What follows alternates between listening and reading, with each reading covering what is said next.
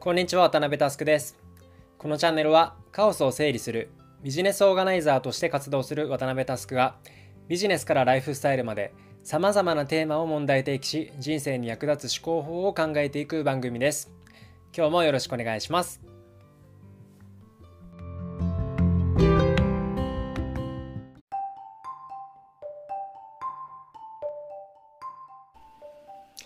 今日は、えー、ある組織論を取り上げていこうというふうに思っています。というわけで早速トークテーマに入っていきましょう。今日のアジェンダはこちら。みんなが知らない無能な働き者の世界。みんなが知らないと言いながら結構有名なので知ってる人が多いかもしれません。ゼークトの組織論という組織論として有名な理論があるんですが、まあ、初めて聞く人もそうでない人もぜひ気軽な気持ちで聞いていただけると幸いです。えまずこのゼークトの組織論の中身について紹介します。ドイツの軍人のハンス・フォン・ゼークトという人が定義したというふうに言われているこの論理ですが、軍人をですね、4つのタイプに分類しました。え皆さん、毎度のことですが、頭の中に縦と横1本ずつ線を引いて、4つのマトリックスをイメージしてください。縦が有能か無能か、横が働き者か怠け者か、この2本です。そうすると次の4タイプに分けられます。1つ目は有能な怠け者。2つ目は有能な働き者。3つ目は無能な怠け者。4つ目は無能な働き者。それぞれの適材適所を考えていきます。まず、えー、有能な怠け者です。この分類の人は有能なので物事を判断するポジションに向いています。また怠け者なので少ないリソースで効果を最大化することを考えます。結果として人を動かすことに長けているので、組織のトップや司令塔、チームのリーダーに適切であるというふうに言えます。次に、え有能な働き者です。この分類の人も有能なので物事の判断に向いていると言えます。一方で自分自身が働き者なんで他の人に任せることを得意としません。結果として参謀や秘書等のサポートする職などのポジションに適切であるというふうに言えます。まあ、分かりやすく言えば、プレイングマネージャーもこれに該当しますね。えー、次に、無能な怠け者についてです。この分類の人は、自分で適切な判断ができないので、自分からは動こうとしません。指示の不理解を除けば、言われたことだけを愚直に行います。また、怠け者なので、余計なことをしないため、下級兵士や作業員、肉体労働者といった命じられた通りに動く職が適職であるというふうに言えます。まあ、おおむねどの分野でもここが一番のボリュームゾーンになります。最後に、え無能な働き者です。この分類の人が一番厄介です。この分類の人の思想として、とにかく量が正義というのがあります。例えば、木を伐採する仕事があったとします。この分類の人の行動特性として、指示された木を狩りはするものの、それなら木は少ない方がいいよねと目につく限り手当たり次第伐採してしまうんですね。何の指示も受けていないのに自己判断で指定範囲外の木すらも伐採するので環境に深刻なダメージを与えるなど取り返しのつかない事態を招くこういった特徴があります。要するに必要な知識や技術は持っていないのに自己判断で動いて悪い結果をもたらす人これが今日のタイトルでもある、え無能な働き者の分類に該当する人というふうに言えます。今日はこの無能な働き者にフォーカスを当てて話をしていきます。まずは有名な話からしましょうか。2019年の愛知トリエンナーレで表現の不自由展その後という展示会が開催されました。この展示コンセプトは右翼的な発想で考えるとありえないというふうに言った様々な理由で一度美術館に展示されたにもかかわらずその後撤去を余儀なくされたアート作品たちを集めて純粋に美術評価する機会を作ろうよ表現の自由についてみんなでもう一回考えようよというコンセプトでした。ところが、そこで展示されていた慰安婦像や天皇の写真を燃やすアートに起こった右翼が、愛知県知事をリコールしようという風になって、署名活動を始めたんですね。まあ、前述の展示コンセプトからすると、この発想自体、リコールしようっていう発想自体がどうなのっていう風に思うところはあっても、まあこれはこれで一つの鍵括弧付きの表現の自由だという風に一旦唾を飲みます。ところがですね、その署名が思ったように集まらなかったのか、彼らは驚きの行動に出ます。なんとですね、8割の署名を偽造してかさ増ししました。これが無能な働き者の正体です。イメージ湧いてきたでしょうか？えここからは別の例を取り上げますそれは2020年9月に起こりました餃子事件とでも名付けましょうある餃子店にホリエモンさんが来店した時の話です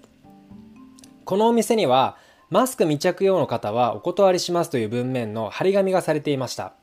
まあ、これってドレスコードみたいなものでこういった張り紙をするかどうかは完全にお店側の自由なはずです。しかしこのマスク着用ルールをめぐって騒動が起きてしまいます。堀江さんの同伴の人がマスク未着用であったために入店を拒否されました。これに異議申し立てをすべく店側に対してあれこれ交渉し始めたんですがうまくいきませんでした。その店主の対応が気に入らなかったのか堀江さんはその愚痴を SNS で投稿しました正直ここまでは OK です。店側にもルールを引く自由があるように、客側にもお店を選ぶ自由があります。選ぶと選ばれるは常に表裏一体なんで、このケースは店主の対応に不快感をあらわにしつつも、別に今回は密閉空間であるその航空機の機内ではないわけで、他の美味しい飲食店を探せば問題はないですよね。普通のケースであれば、まあ、100歩譲ってそこから SNS に愚痴を投稿するぐらいよくある景色でしょう。ところが、えー、今回は鍵括弧付きの普通のケースではありませんでした。堀江さんはインフルエンサーです。HIU というご自身のオンラインサロンも主催されています。久々に聞きましたね。オンラインサロンという単語。前回触れたのは第31回の宗教のテーマの回でした。内容を忘れたという方はぜひその回も聞き直してみてください。その回で話したのはオンラインサロンというのがいかに密閉空間に陥りやすいかという問題提起でした。自分の裁量でうまくこのサロンを使い倒してやろうくらいの意気込みの人はいいんですがサロン主の人を過度に神格化してる人が結構いてやばいよねという話をしました。それを象徴する出来事がこの時も起こったんですね。なんと、え、堀江さんが SNS に愚痴を投稿して間もなくその餃子店に関連する Google マップや食べログのレビューが大荒れしたんですねさらにはそのお店に対してのいたずら電話の数も急増したといいます果たして誰の仕業なのでしょうか？お気づきですね。そうです。ここで言う無能な働き者は、ホリエモン信者たちだったんですね。その餃子店にオフラインで自分は一度も訪れたことがない面々が、堀江さんが言ってることは間違いない。我々の堀江さんになんてひどい対応したんだ？と自分勝手に激高し自分勝手に状態を悪化させていきました。言うまでもないんですが堀江さんの側もこれを指示したわけではないのでまあ、ある種コントロールしづらい事態ではあったのですがこの一連の騒動は引きましたね。彼らがやっていたことは明らかに営業妨害ですし社会の一員としてあるまじき行為でした。問題はですね自分たちが全面的に事態を悪化させていることに気がついていないことです。オンラインサロン。いやあえて言い換えるとこの信者ビジネスの負の側面は本当に問題視しています。えちなみに皮肉なことにですね堀江さんご自身はこの時ちゃんとマスクをしてたんですね。マスクをしていなかったのは彼の秘書ポジションである斉藤さんという方でご自身のツイートで私でしたというふうに公表しています。この方自身ですね実はもともと飲食業の経営者だったので、まあ、それを踏まえると今回のことは配慮が全然足りてなかったんじゃないかなというふうに思う次第です。しかもそのツイートで謝罪の相手がお店ではなくてですね騒動にガソリンをまいたオンラインサロンメンバーつまり無能な働き者の働きぶりをある種肯定する動きだったことは大変残念でした。さらにさらに皮肉なことにこの多動力いわゆるごちゃごちゃ考える前に行動しようというスタンスを世間に紹介したのは堀江さんです。この無能な働き者たちは無能なので多動力を完全に誤解してるんですね。皆さんの仕事場でもこういう人って少なからずいませんかね。自分に判断する技術がないことを認め思いとどまれる人は OK です。そうではない無能な働き者を使いこなすにはとりわけ重点的な事前準備が必要です。無能な働き者はそのルールと行動範囲を厳格に管理すればワークするんですがその管理を怠るとかえって問題が拡大し大変な事態に発展するのでかなり注意が必要です。えとはいえですね実はこういった人結構いるんですよね。ルールや規定を正しく運用してチームのスループットを最大化することを考えていきたいですね。